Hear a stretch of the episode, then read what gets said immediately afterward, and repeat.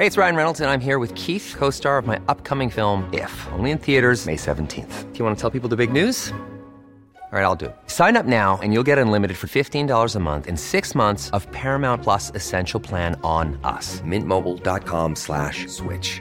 Upfront payment of $45 equivalent to $15 per month. Unlimited over 40 gigabytes per month. Face lower speeds. Videos at 480p. Active Mint customers by 531.24 get six months of Paramount Plus Essential Plan. Auto renews after six months. Offer ends May 31st, 2024. Separate Paramount Plus registration required. Terms and conditions apply if rated PG.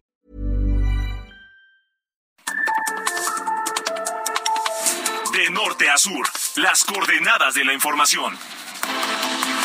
Con Alejandro Cacho.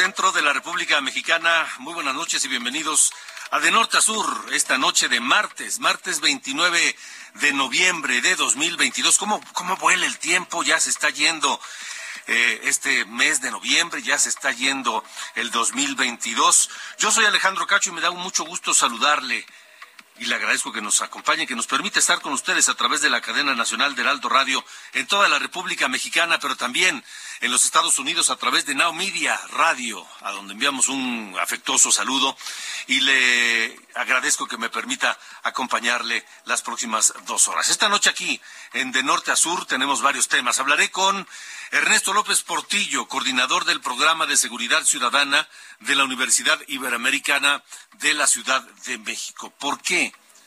Porque que- yo no sé qué le, qué le, qué le hace pensar a usted, qué le inspira, qué le provoca el hecho de saber que eh, todos los elementos de la Guardia Nacional fueron convocados, obligados a ir a la marcha del domingo fueron llamados a asistir a la marcha del domingo en apoyo del presidente Andrés Manuel López Obrador.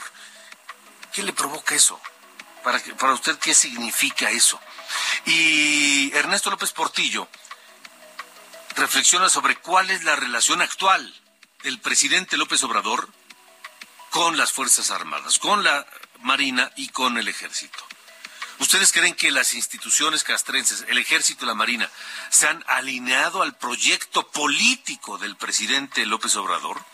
Porque una cosa es que lo reconozcan como su jefe máximo, como su comandante supremo, y otra cosa es que se alinean al proyecto político de él o de cualquier presidente. Llámenos, ¿qué opinan sobre esto? 55 45 40 89 16. Nuestra línea de WhatsApp de norte a sur para estar en comunicación con ustedes.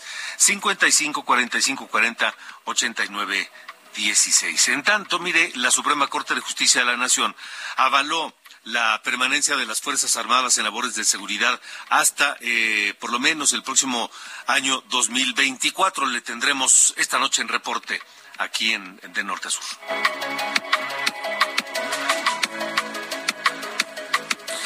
También platicar, ¿se acuerdan ustedes que hace algunas semanas, no, no, no sé si bien, no sé bien si fueron dos meses, tres meses, se, se detectaron irregularidades que provocaron que dejara de funcionar esta plataforma Compranet. ¿Qué es el Compranet?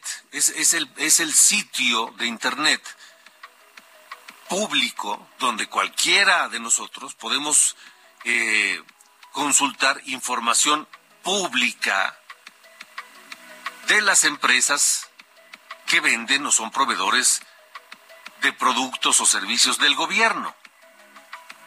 Ahí se supone que está reflejado en Compranet todo lo que gasta el gobierno, cómo lo gasta, en qué lo gasta, a través de quién, qué contratos tiene. En fin, y fueron 15 días en que esa plataforma por primera vez en su vida, por primera vez en su historia, dejó de funcionar. ¿Qué pasó en esos 15 días? Hablábamos entonces, porque era, pues era un detalle no, no menor, que de pronto el, el único el único herramienta que había o que existe para la transparencia del gasto del gobierno, para que todos los ciudadanos podamos verificar ahí en qué y cómo gasta el gobierno nuestro dinero, pues de pronto dejó de funcionar 15 días. Insisto, no un asunto menor. ¿Qué pasó en esos 15 días? Pues resulta que en esos 15 días se registraron contratos asignados al hijo de Manuel Bartlett Díaz, al hijo de Manuel Bartlett, al que se le cayó el sistema en el 88 y que hoy es director de la Comisión Federal de Electricidad. Pero no es el único, la única irregularidad o la única cosa extraña que se registró en Compranet o con compras del gobierno durante esos 15 días. Hubo irregularidades en el sector salud, casos atípicos que acumulan un subregistro, ¿sabe de cuánto? Mil 500 millones de pesos. Sobre eso platicaré esta noche con Renata Gómez Lameiras, investigadora de Mexicanos contra la Corrupción y la Impunidad. Además, parece que se les está haciendo bolas el engrudo ahí en la Cámara de Diputados porque la, la discusión sobre la reforma electoral que propone el presidente López Obrador se pospuso. Debió haberse discutido hoy y Morena de pronto anuncia que, en acuerdo con sus aliados, deciden posponer una semana esa votación. La oposición ya sabemos que está en contra de esa propuesta y que la van a votar en contra. Eso han dicho hasta hoy. Bueno, pues Morena y sus aliados eh, la apoyarán, pero parece que algo está pasando hacia el interior de esa alianza de Morena, PT y Verde, porque de la noche a la, de la, de, la nada, sorpresivamente decidieron posponerla hasta la próxima semana. Morena dijo que fue en acuerdo con sus aliados, pero más tardó Ignacio Mier, el líder de Morena, en decir esto que en, que en desmentirlo Gerardo Fernández Noroña del PT y Carlos Puente del Partido Verde. Ellos dijeron, no, nosotros no pedimos que se aplazara la votación. Estaremos hablando del tema esta noche aquí en De Norte a Sur.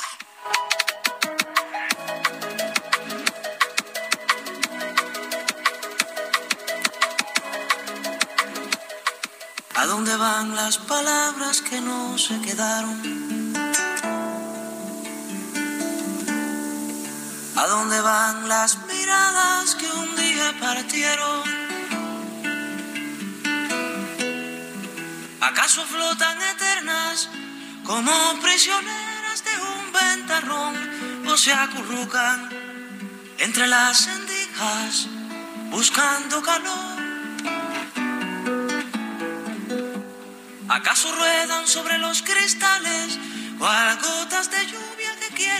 Estamos muy trovadores hoy, mi querido Ángel Arellano. ¿Cómo estás? Buenas noches. Muy bien, Alejandro. Gracias. Buenas noches. Efectivamente, esta canción se llama ¿A dónde van? Es Silvio Rodríguez, que está cumpliendo ya 76 años. 76. Silvio Rodríguez, uno de los fundadores de la trova cubana y pues es inevitable recordar a quien hace algunos días apenas se fue, Pablo Milanés, junto con él, pues es uno de los, uno de los pilares de la música de Cuba y de este género en particular. Esta es una canción que se publicó en el álbum Mujeres de 1978, ¿A dónde van? Y fíjate que hay un par de radioescuchas, Verónica y Elvia, que eh, para ah, como dicen los abogados de apellidos Arellano Peralta que me dicen, "Oye, oye Silvio, no se te vaya a olvidar." Y digo, "No, no, no, si está presente." Silvio Rodríguez que también Alejandro, ¿recuerdas que hace unas eh, como cuánto sería como un mes y medio o dos vino al Zócalo, ¿no? Que también fue un gran éxito. Sí, sí, sí. Y este y como todo y la lluvia, ¿no? Pero Ahí mucha gente aguantó a pie firme. Hoy vamos a estar escuchando a Silvio Rodríguez. ¿Y sabes también qué otra efeméride, Alejandro? Se cumple un año más de la muerte de George Harrison. 29 mm. de noviembre de 2001. Ya bastante tiempo de que se nos fue este ex Beatle. Así pues tenemos un poco de todo esta noche. Así es, Silvio y George Harrison, Alejandro. Sale, gracias. Gracias a ti, buenas noches. Buenas noches. Por mí, ¿a dónde fueron mis palabras sucias? de sangre de abril. ¿A dónde van ahora mismo estos cuerpos que no puedo nunca dejar de alumbrar? ¿Acaso nunca vuelven a ser algo? De norte a sur, con Alejandro Cacho. Mire, fue del 15 de julio al 1 de agosto de este año cuando Compranet, la plataforma de transparencia o que transparenta los contratos y gastos del gobierno federal, dejó de funcionar. Nunca había ocurrido en su historia. Y dejó a toda la ciudadanía, a todo mundo, nos dejó sin información de cómo el gobierno en esos 15 días gastó nuestro dinero. Después de la caída, la Secretaría de Hacienda informó que el 1 de agosto se reanudaba el servicio porque hubo fallas en su infraestructura. Una vez que las autoridades fueron actualizando las compras públicas que se hicieron durante esos 15 días, en Mexicanos contra la Corrupción y la Impunidad, se dieron a la tarea, a tarea de revisar los contratos que, pues, que, se, que se firmaron en esos días y, y que se gastó. Esta noche Renata Gómez Lameiras, investigadora de Mexicanos contra la Corrupción y la Impunidad, está con nosotros. Y le pregunto, Renata, además de saludarte, ¿qué encontraron que pasó en esos 15 días? ¿Cómo gastó el gobierno nuestro dinero en esos 15 días? Buenas noches. Hola Alejandro, buenas noches, ¿cómo estás? Eh, pues sí, como comentas, de, del 15 de julio al 1 de agosto estuvimos como ciudadanía en, en total opacidad de cómo se usó nuestro dinero y siempre hacemos énfasis en nuestro dinero porque es dinero que viene de la ciudadanía y que es también para las y los mexicanos. Entonces, eh, en esta investigación que hicimos, eh, en primer lugar encontramos distintos contratos que presentan irregularidades y que, pues por un lado parece ser que fue como esta esta caída de la plataforma eh, lo que permitió que se hicieran estos contratos. Por ejemplo, encontramos eh, contratos por más de 20 millones de pesos con eh, la empresa del hijo de el titular de la CFE, Manuel Bartlett. Em, la empresa estuvo además em, eh, inhabilitada por la Secretaría de la Función Pública.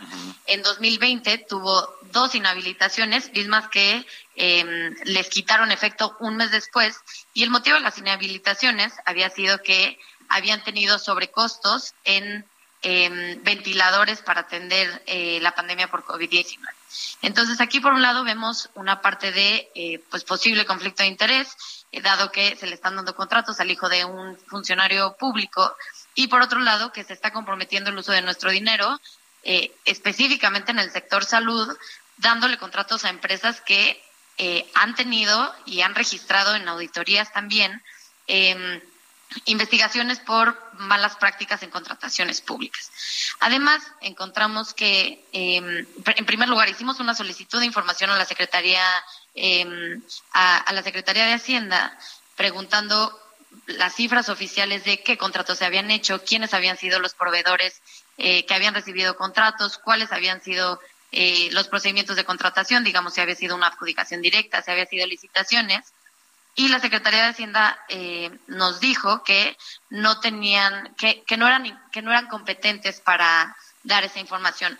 Eso a pesar de que habían sacado en sus redes oficiales cifras de que se habían gastado cerca de eh, 14 mil millones de pesos. Y al realizar nosotros la, revisión de los contratos que ya se habían publicado en Compranet para ese, en ese periodo, encontramos que todavía hay 1.500 millones de pesos que no sabemos eh, cómo, se, cómo se usó, cómo se hicieron esos contratos. Hay huecos todavía en la información que eh, no se han reparado, no sabemos eh, porque no hubo un reporte oficial, no sabemos cuáles son las irregularidades que no hemos podido eh, revisar, básicamente porque la información no está disponible.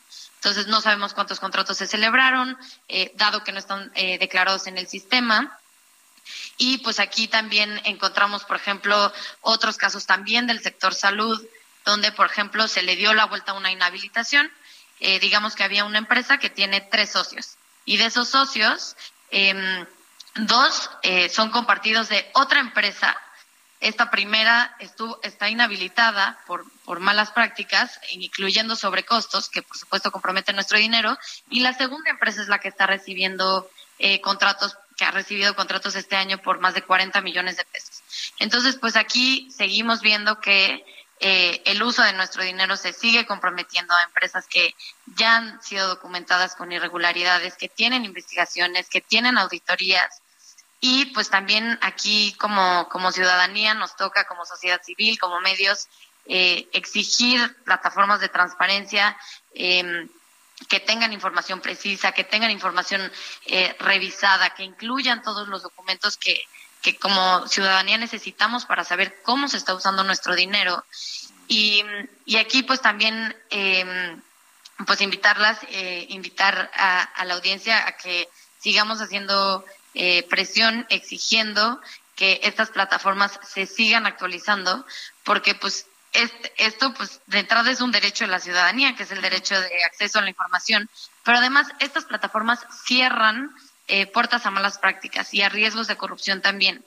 Y, y por otro lado, eh, en esta investigación que sacamos, citamos también una investigación de, de Nayeli Roldán, donde exponen que siete meses antes de la caída de Compranet ya se sabía en la Secretaría de Hacienda que presentaba riesgos esta plataforma y aún así, después de más de 25 años de funcionamiento de la plataforma, eh, pues nos dicen que cayó el sistema, ¿no? Y, con, y con esta caída del sistema, pues también eh, se cayó en el sentido de que dejamos de tener información sobre eh, el uso de nuestro dinero y los contratos que nos afectan, sí, directamente como ciudadanía. Renata, dinos una cosa. ¿Hubo alguna explicación de por qué eh, se dieron esos contratos a, por ejemplo, a, la empresa de, del hijo de Manuel Bartlett?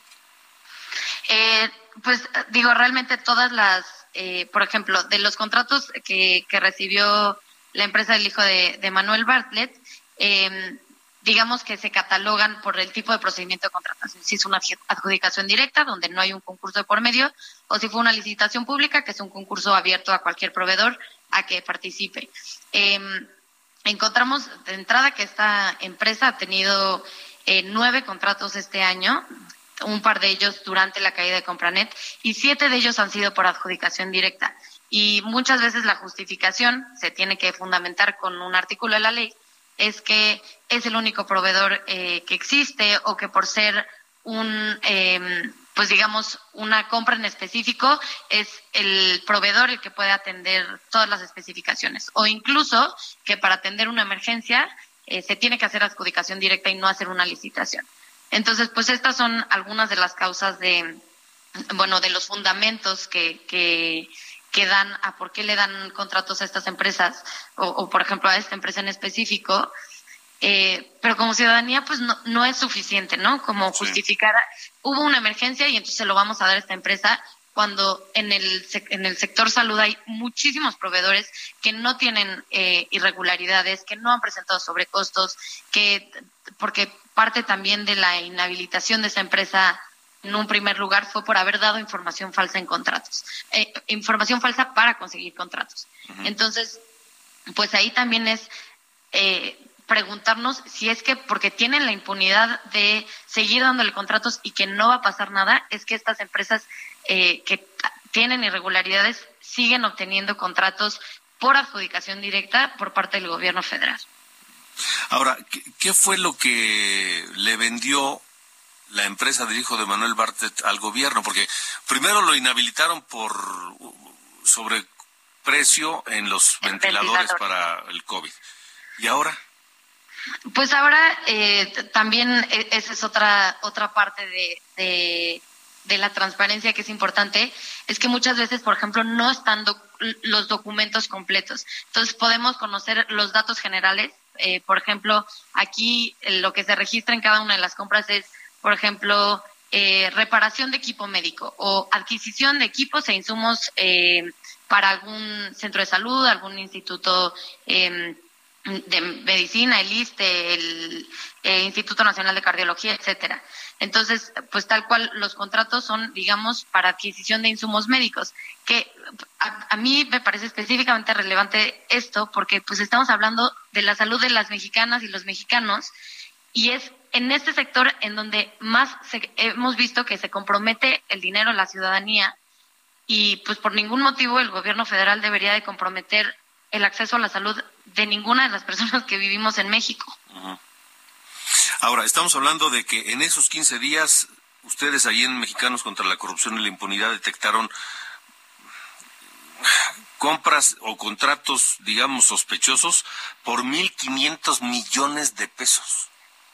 Pues es que eh, aquí justamente el tema es que hay 1.500 millones de pesos, digamos, ellos publicaron en sus redes oficiales que se habían hecho contratos en el periodo de caída de Compranet por 14 mil millones de pesos. Y a la hora de que nosotros revisamos qué contratos habían reportado durante ese periodo, únicamente encontramos contratos por 12.500 millones de pesos. Entonces, ah. tenemos ahí más bien un hueco de en qué contratos se usaron 1.500 millones de pesos, cuando menos, eh, en, en ese periodo de caída de Compranet. No sabemos cómo se usaron porque esa transparencia no hemos tenido acceso a los documentos, no hemos tenido acceso ni siquiera a la información y mucho menos a una cifra oficial por parte de, de las autoridades, que en este caso es la Secretaría de Hacienda y Crédito Público. ¿Qué, sigue? ¿Cómo, ¿Cómo lograr obtener esa información, Renata? Eh, pues hicimos una solicitud de información. Ahí la, la, unidad de contrataciones públicas de Hacienda nos dijo, somos incompetentes para darles esa información. Eh, tal cual así nos contestaron la solicitud de información. Y la revisión que hicimos pues fue de lo que ya publicaron en Compranet. Entonces, pues hasta que no actualicen, digamos, y pues hemos estado al pendiente, no tenemos acceso todavía a esos eh, contratos, no sabemos ni siquiera cuántos contratos son, sabemos que cuando menos son por 1.500 millones de pesos, pero pues es una cifra enorme y nos tienen ahí en, pues en la opacidad de, y ese dinero en dónde se usó, para qué se usó, qué compraron, eh, quiénes le dieron esos contratos, esa información pues todavía es... Eh, pues es un hueco que, que tienen las autoridades por, por resarcir con nosotras la ciudadanía. Pues vamos a estar pendientes, Renata, y si nos lo permites, en contacto contigo para saber finalmente en qué queda todo esto. ¿Te parece bien? Perfecto, muchísimas gracias. Gracias a ti, gracias a ti. Buenas noches, estamos, es, eh, vamos a esperar a ver en qué, en qué momento nos informan. Es Renata Gómez Lameiras, investigadora de Mexicanos contra la Corrupción y la Impunidad. 8 con 21. De norte a sur, con Alejandro Cacho. Bueno, vamos contigo, eh, mi compañera Diana Martínez, que tiene el reporte de la Suprema Corte de Justicia, que ya, pues finalmente avaló la permanencia de las Fuerzas Armadas en labores de seguridad. Te saludamos, Diana, buena noche. Diana Martínez, buena noche. Así es, Alejandro, te saludo con gusto. La Suprema Corte de Justicia de la Nación avaló el acuerdo presidencial por el que se dispone de las Fuerzas Armadas en tareas de seguridad pública hasta marzo de 2024. Con ocho votos, los integrantes del máximo tribunal aprobaron la propuesta de la ministra Margarita Ríos Farjat, quien planteó declarar infundada la controversia constitucional que presentó Laura Rojas, entonces presidenta de la Cámara de Diputados, contra el acuerdo publicado el 11 de mayo de 2020. El ministro Jorge Mario Pardo Rebolledo precisó que lo que se analizó es si el acuerdo eh, invadió o no las facultades del legislativo, pues según el ministro Pardo el documento no invade esas atribuciones del Congreso porque solo atiende a lo que se pide en el artículo quinto transitorio de la reforma en materia de Guardia Nacional de 2019, que justamente faculta al presidente para disponer de las Fuerzas Armadas.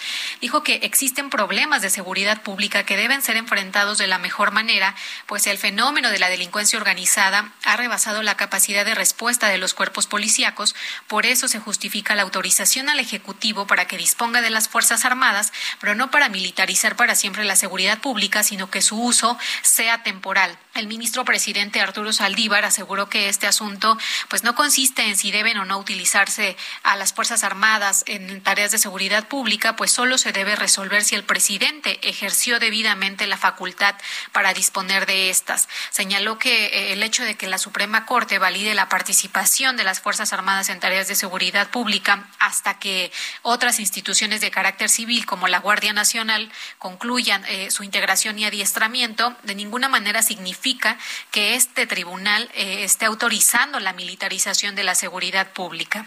Hasta aquí mi reporte. Vaya, Diana, gracias, gracias por la información. Así que bueno, finalmente lo avaló la, Suprema Corte de Justicia y este asunto pues va a seguir, va a seguir causando, causando polémica sin lugar a dudas. Aunque bueno, ya está hecho. Ya está hecho. La presencia de las Fuerzas Armadas es un hecho y la verdad es que yo no sé de qué otra forma podemos garantizar o tener una seguridad más o menos buena porque las policías civiles las policías, pues, sí, sí, sí, de las autoridades civiles simplemente no, no garantizan nada. Hoy cumple 76 años Silvio Rodríguez, este gran trovador cubano que nació en San Antonio de los Baños, Cuba, el 29 de noviembre de 1946. Esta noche lo escuchamos con este tema, Mariposas. Desde que sé que no vendrás. De norte a sur. Con Alejandro Cacho.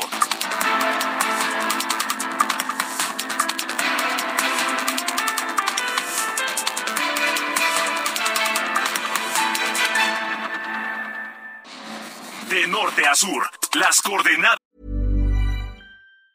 Hey, it's Ryan Reynolds, and I'm here with Keith, co star of my upcoming film, If, only in theaters, May 17th. Do you want to tell people the big news?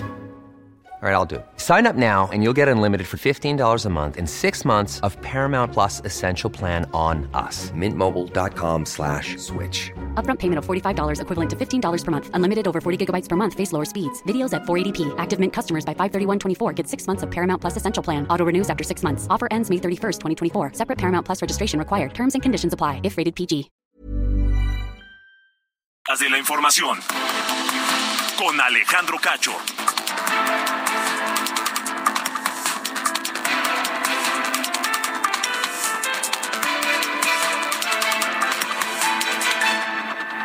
Maestro, ¿cuál es el secreto para mejor? El secreto está dentro. ¿Dentro de mí, maestro? No, dentro de este empaque de aplanado Semix. Sé un campeón con Semix, que te ofrece la mayor variedad en adhesivos para instalar pisos y en estucos para aplanar paredes. Adhesivos, estucos y boquillas Semix. Bien pegado, bien seguro. Adhesivos, estucos y boquillas Semix. La mejor alineación para tener un acabado de campeonato. Presenta. Al concluir la jornada de este martes, son ya siete las selecciones clasificadas a la ronda de los octavos de final de la Copa del Mundo, pues a los primeros tres, Francia, Brasil y Portugal, hoy se agregaron Países Bajos, Senegal, Inglaterra y Estados Unidos, y han quedado definidos asimismo los duelos Países Bajos, Estados Unidos e Inglaterra contra Senegal. Los campeones de África habían participado en el Mundial de Corea-Japón 2002, donde avanzaron hasta los cuartos de final. En 2018, se convirtieron en el primer equipo de la historia en ser eliminado en la ronda grupal por el denominado criterio de puntos de deportividad. Japón y Senegal compartieron el grupo H y terminaron igualados en seis criterios de desempate, por lo que tuvo que ocuparse la séptima regla, el criterio de puntos de deportividad. Senegal recibió seis tarjetas amarillas y Japón cuatro, por lo que estos últimos fueron los que avanzaron. Soy Edgar Valero y los espero mañana aquí en el Heraldo Radio a las 4 de la tarde en Los Profesionales del Deporte. Muy buenas noches. Obtén acabados de campeonato con el mejor equipo, el equipo Semix. Presentó.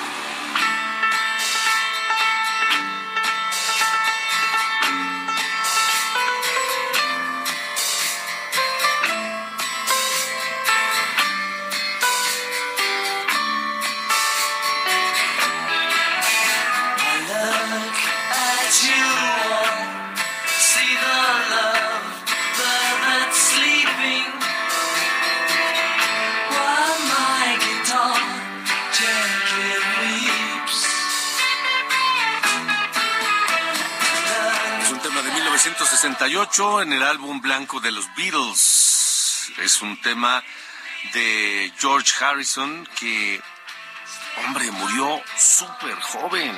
Murió a los 58 años de edad, apenas en 2001. Y este tema que se llama While My Guitar Gently Whips, en colaboración con otro grande, uno de los más grandes de la guitarra, Eric Clapton.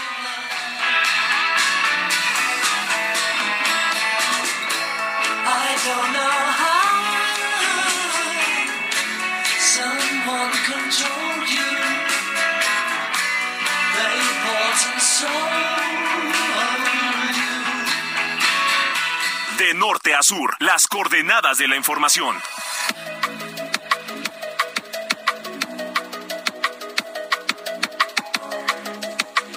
Buenas noches, estas son las noticias de norte a sur. En Veracruz, al menos 11 personas, entre ellos trabajadores de Pemex y elementos de protección civil, resultaron con quemaduras luego de que se registrara una fuerte explosión en la fuga de un ducto de etano en el municipio de Agua Dulce.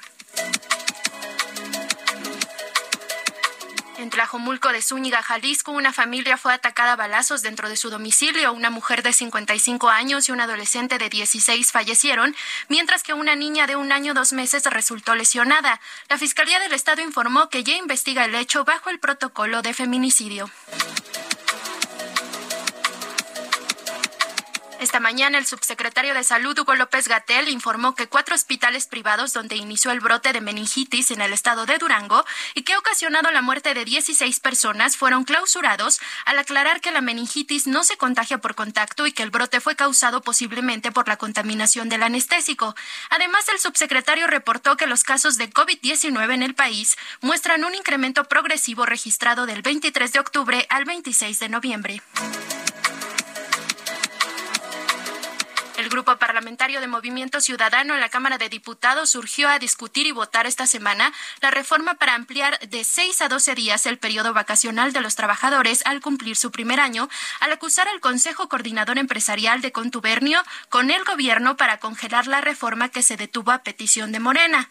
Por cierto, el dirigente nacional de Movimiento Ciudadano, Dante Delgado, dijo que Ricardo Monreal con él solo ha tenido tratos legislativos y no relacionados con la sucesión presidencial en 2024 al afirmar que la relación que se tiene con él es de respeto y consideración política. Finalmente, el Consejo General del INE aprobó multas a partidos políticos por 673 millones de pesos por irregularidades detectadas en los informes anuales de ingresos y gastos de 2021, de los cuales la mayoría serán para Morena. Yo soy Diana Bautista y estas fueron las noticias de Norte a Sur.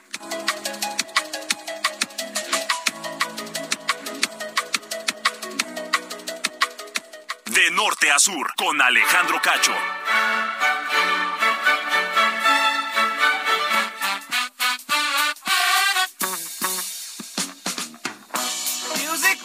¿Qué pasa, mi querido Carlos Allende? Buenas noches. Muy buenas noches, señor Cacho. Oye, no sé si ya tuviste chance de ver este asunto de la, de la COFESE y la Suprema Corte, ¿no? Y, pues, la, atenta invitación, cuasi obligación coercitiva que ya le hicieron al, eh, a tu presidente. Porque, pues sí, como que se, pasó de lanza, ¿no? Vamos a decirlo. Y no porque haya hecho algo, sino porque justo no hizo su trabajo. Em, para los que no ubiquen más o menos, la COFESE, la eh, Comisión Federal de Competencia Económica, es como un OCA, un organismo eh, constitucional autónomo que eh, se dedica pues, básicamente a que no existan monopolios ¿no? en, nuestro país y que se promueva la competencia, ¿no? que haya más empresas que puedan competir en más lugares y eh, evitar lo que alguna vez hablamos aquí, que fue el tema de los eh, camiones ¿no? que se coordinaban para repartirse el mercado. Eso es parte de las cosas que la COFES investiga y castiga. Entonces, originalmente y por diseño constitucional, la COFESE eh, tendría que tener a siete personas como parte de su eh, pleno, ¿no? De su consejo directivo, vamos a decir. Hoy tiene a cuatro. Dos porque dos vacantes fueron porque pues, terminó el, tiempo de encargo de las personas y uno más porque falleció el, que pues, estaba ahí, ¿no? Entonces tenemos tres vacantes, o sea, cuatro personas de las siete que hoy son parte de ese consejo. Em, para hacer, para nombrar a alguien ahí al consejo se tiene que hacer un proceso. El primero es como pues, una revisión básica de requisitos, ¿no? Ser mexicano por nacimiento, tener título profesional, experiencia en el ramo, ta ta ta. Si se cumplen, eh, los que cumplan los requisitos pasan a hacer un examen de conocimientos. Los que tengan calificaciones más altas se hacen grupos de tres o de cinco, dependiendo de cuáles sean los resultados, y eso se mandan a presidencia. El presidente en turno entonces escoge a uno dentro de ese grupo de destacados por el examen para que sea pasado al Senado y el Senado vota por mayoría calificada si, eh, si confirma, digamos, al nominado de presidente para que sea parte de la COFESE.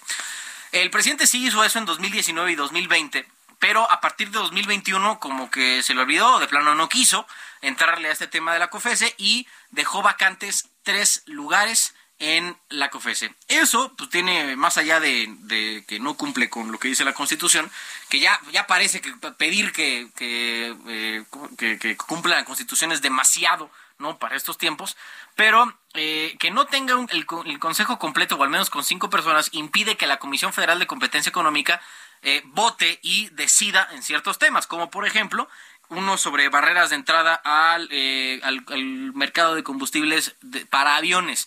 No puede votar ese porque tiene cuatro personas y para tomar este tipo de decisiones se necesitan mínimo cinco. Entonces, ya de ahí de, inicio, ya estamos viendo que la, actividad eh, constitucional de la COFESE está siendo afectada. Por eso fueron con la Suprema Corte para pues, que decidieran y, básicamente le ordenaran al presidente hacer su chamba.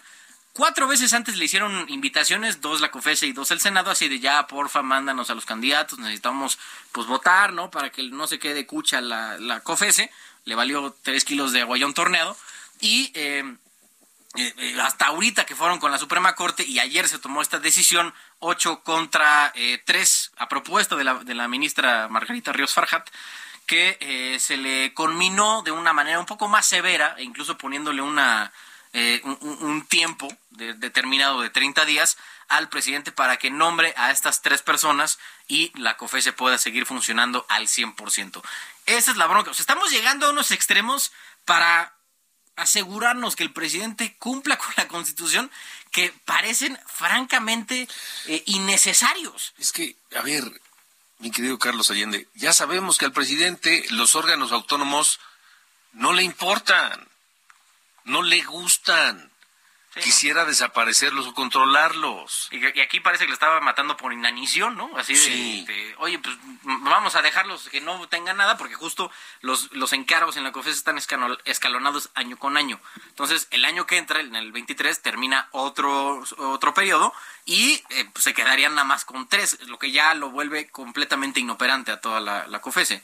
Y digo, qué bueno que ya la Suprema Corte lo, lo, hizo una atenta invitación, pero pues, qué tristeza que haya que, que, llegar a estos extremos. Pues sí. Pero bueno. Y lo que falta por ver. Sí, lo que falta. Todavía nos quedan dos años. Muy, gracias. Muy, amplios. Vamos, señor. Fuerte abrazo. Ándale, abrazo.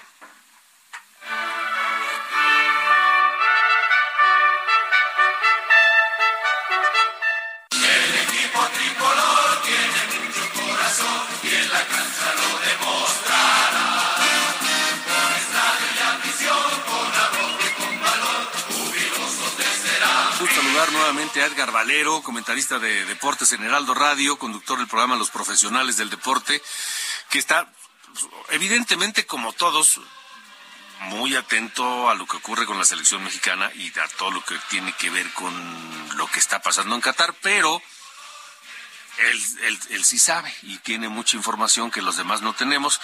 Mi querido Edgar, te saludo primero, ¿cómo estás? Hola, hola, Alejandro, ¿cómo estás? Muy buenas noches. También muchísimo gusto saludarte y estar con nuestros amigos del auditorio aquí de norte a sur. ¿qué, ¿Qué esperas para mañana después del partido de México contra Arabia? Bueno, pues mira, eh, yo creo que irnos eh, por el lado de la realidad de lo que hemos visto después de, de la forma como se jugó contra Argentina, las equivocaciones del director técnico Gerardo Martino, que propiciaron que el segundo tiempo literalmente desapareciera la selección mexicana.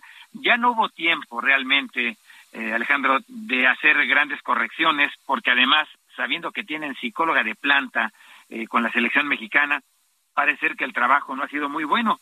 En lo táctico, bueno, pues eh, cuando eran en México las dos y media de la mañana, que eran las once y media de la mañana en Qatar, la selección nacional estuvo entrenando eh, primero unos minutos eh, eh, con las puertas abiertas, luego a puerta cerrada, y ahí lo que se alcanzó a apreciar y lo que se puede deducir es que el equipo mexicano va a regresar a el 4-3-3, la famosa formación que había ocupado Gerardo Martino en prácticamente todos los partidos de la selección mexicana. La novedad sería el regreso de Edson Álvarez al corazón de la media cancha del equipo mexicano, y ahora la incorporación de Orbelín Pineda, este extraordinario jugador que, bueno, pues viene a reforzar y a darle dinamismo a esa media cancha junto con Luis Chávez. Eh, no se mueve la línea defensiva con Sánchez, Montes, Moreno y Gallardo.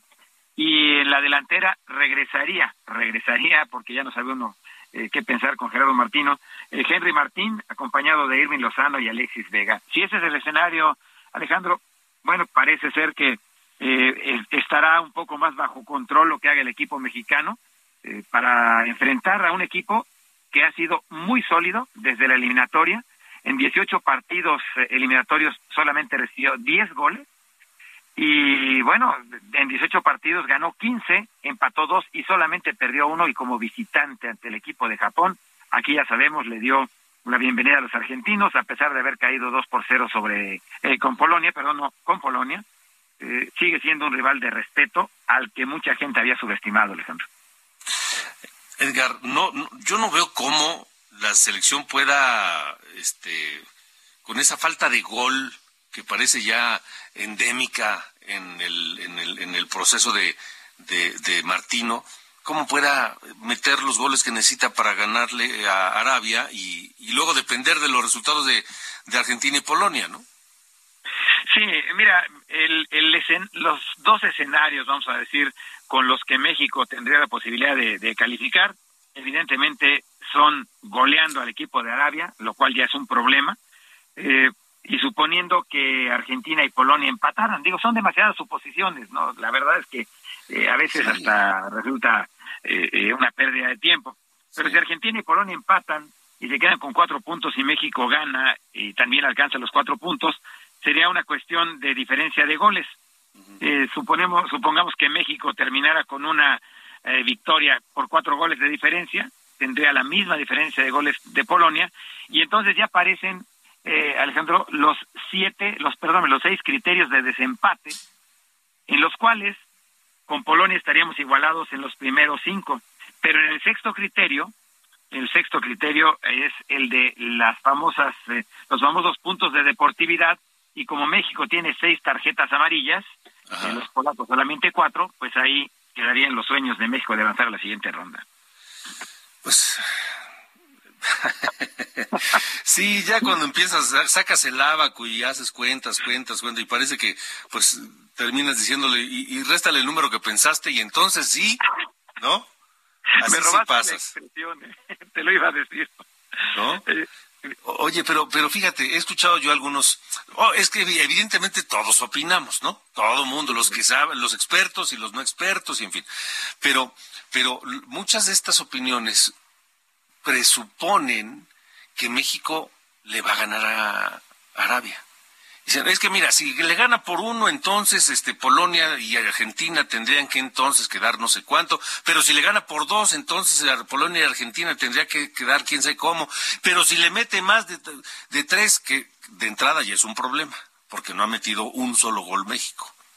Pero nadie toma en cuenta, o por lo menos no lo he escuchado, que los árabes también juegan, y que también son once, y que también nos pueden meter goles. Eh, de hecho, Alejandro, a lo que justamente me refería con este tema de platicarte a ti y a nuestros amigos del auditorio, el desempeño de Arabia. Mira, eh, hay, hay dos temas en los que muchos de mis compañeros, digo, ya dicen que perro no come carne de perro, pero bueno, muchos de mis compañeros no hicieron la tarea. Y entonces, eh, de pronto, en la eliminatoria descubrieron que Canadá era un equipo difícil pero lo descubrieron hasta que iba a jugar contra México, o cuando lo vieron jugar contra México, a pesar de que su director técnico, John Herman, había ganado dos medallas olímpicas de bronce con la selección femenil y dejó el equipo encaminado para que ganaran el oro hace dos años allá en Tokio. Eh, era un técnico muy capaz, con una generación de futbolistas muy capaces, que aunque quedó eliminado muy pronto, por haber perdido sus dos primeros partidos, dejó constancia de que es un equipo que estaba creciendo y que va a ser protagonista importante en el futuro. Y lo mismo pasa con Arabia. Eh, te comentaba yo, eh, fueron 18 partidos eliminatorios, con 15 victorias, dos empates y solamente una derrota. Y esa derrota fue como visitante. De Arabia. Y además, eh, Arabia, sí, claro. Arabia perdió con Japón 2 por 0 como visitante. Y, y, fue la única derrota en 18 partidos de eliminatoria, ¿no? Entonces, de entrada ya tienes una referencia. La otra es que en 18 partidos, como te decía, solamente recibió 10 goles. ¿Qué nos hace pensar que en la Copa del Mundo va a recibir uno, dos, tres o cuatro de, un equipo que no ha anotado uno en 384 minutos? Sí, sí, sí. Sí, sí, sí. Dicen que la esperanza es lo que muere al último, pero la verdad es que la realidad, la realidad nos cachetea, ¿no? Eh, sí, absolutamente. Y vamos, y ya no es tiempo de corregir. Eh, esto es muy simple. Lo que se hizo, se hizo y vamos, si el equipo mexicano no llegó bien preparado, aquí no es donde va a, haber un milagro. bueno, supongamos que, que México lograra avanzar, eh, lo que sí, el, sentimiento que yo no comparto, Alex, es que mucha gente dice, no, pero ¿para qué pasamos a la siguiente ronda si ahí nos va a palear Francia, ¿no? Que presumiblemente es nuestro rival. Bueno, yo prefiero que me apaleen en la ronda de los octavos de final y no regresarme a México sin un gol eh, y con una generación de futbolistas frustrados porque no pudieron hacer lo que sabían hacer muy bien. Lo platicábamos el viernes, ¿no? México gana o pierde, pero, pero en los últimos mundiales, en las eliminaciones y como me digas, se moría tirando mordidas, tirando patadas. O sea, México no era un rival fácil para nadie. Sí, sí, sí. Y ahora se está muriendo de nada. Así es. ¿No? Así es. Eh, sobre todo por esto de, de, jugar a los inventos. Un día me decía Javier Aguirre, fue la primera vez que yo lo escuché hace unos 15 años, perdóname, la Volpe, la Volpe, que decía es que a veces a los directores técnicos nos dan ataques de director técnico y entonces queremos improvisar, queremos inventar y es donde nos lleva la, la patada. Pues vamos a esperar a ver qué pasa mañana, Edgar, y lo estaremos comentando. Claro que sí, Alex, con todo gusto. Gracias. Eh, ojalá que, salgan bien las cosas. Ojalá que sí. Vamos a ver qué pasa. Edgar Valero, gracias. Son las 8 con 50, 10 para las 9. El equipo tricolor tiene mucho corazón y en la cancha lo demostrará. De norte a sur, con Alejandro Cacho.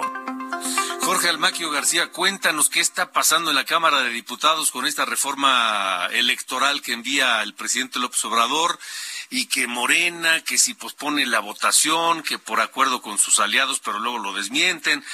¿Cómo están las cosas, Jorge? Buenas noches. ¿Qué tal Alejandro? ¿Cómo te va? Buenas noches a los amigos del auditorio. Pues fíjate que por prudencia, diferencias y para dar tiempo al análisis a los diputados de la coalición Juntos Haremos Historia, pues se pospuso la discusión este día del dictamen de reforma electoral ante el Pleno de la Cámara de Diputados y ahora va a ser para el próximo martes 6 de diciembre. La petición a la mesa directiva que dio a conocer el presidente de la Junta de Coordinación Política, Ignacio Mier, provocó sorpresa y reacciones en la oposición, quienes reiteraron su postura en contra e incluso señalamientos de que Morena y sus aliados pues se encuentran divididos, hay algunas diferencias, dicen, por afectaciones que podrían provocar en caso de aprobarlas la desaparición de los partidos pequeños, entre ellos el del Verde Ecologista. En respuesta, Mier Velasco publicó una foto en redes sociales reunido con el coordinador del PBM, Carlos Puente, y el vicecoordinador del Partido del Trabajo, Gerardo Fernández. Los grillos de siempre nos quieren dividir. Ahí les dejo esta foto de la coalición para que les arda más a la oposición, escribió el también coordinador de Morena, quien dijo que todo esto es mentira. Escuchemos. Eso está diciendo los otros para desviar la atención. Eso es falso. Se los digo puntualmente. No hay que olvidar que de lo que está plagado programáticamente la oposición a nosotros es de mentiras. ¿Quién les puede creer? A ver, ¿quién le cree? Hagan una encuesta a ver quién les cree. Bueno, Alejandro, diputados del PAN, PRI, PRD y Movimiento Ciudadano reiteraron que irán en contra de la propuesta de cambios a la Carta Magna, ya sea hoy, mañana, la próxima semana o el próximo año, y esto debido a que consideran que sería un retroceso en contra de la democracia alcanzada en el país, ya que, entre otras cosas, pues buscan desaparecer al Instituto Nacional Electoral y convertirlo en un organismo a modo. Rubén Moreira, coordinador del PRI en la Cámara Baja, precisó que la postura en contra no es de capricho, ya que hay elementos claros que ponen en riesgo al sistema democrático de México. Así lo comentó, escuchemos. Que se posponga o hoy se debata, sea la semana que entra o después, no varía nuestra postura en el no. Y esto hay que dejarlo muy claro, porque la nuestra no es una postura de capricho, no es una postura de llevarle en contra a alguien o algo. Las, las posturas del PRI siempre son reflexionadas. Finalmente, Alejandro Jorge Romero, coordinador del PAN, rechazó que se haya que del que se haya pospuesto la discusión, pues no se debe considerar un éxito, ya que señaló pues deben estar atentos a lo que venga en el plan de, de Morena y del presidente Andrés Manuel López Obrador, señalando que bueno pues ahí puede ser la trampa en estas eh, pues leyes secundarias que se van a presentar el, la próxima semana aquí en la Cámara de Diputados. Solamente señalar finalmente que mañana va a haber pantallas gigantes aquí en la Cámara de Diputados para que todos los trabajadores de San Lázaro puedan ver el partido de la selección mexicana. Alejandro, amigos, el reporte que les tengo. Gracias, eh, Jorge Almaquio García, gracias. Buenas noches. Buenas noches.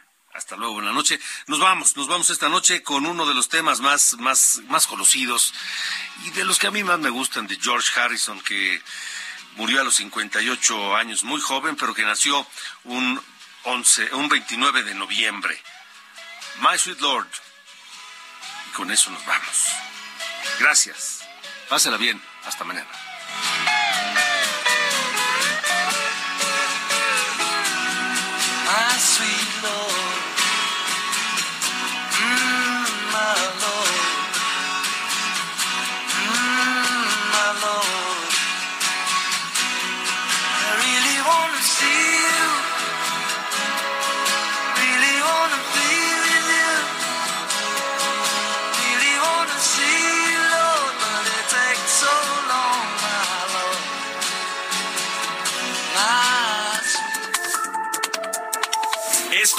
De Norte a Sur, las coordenadas de la información.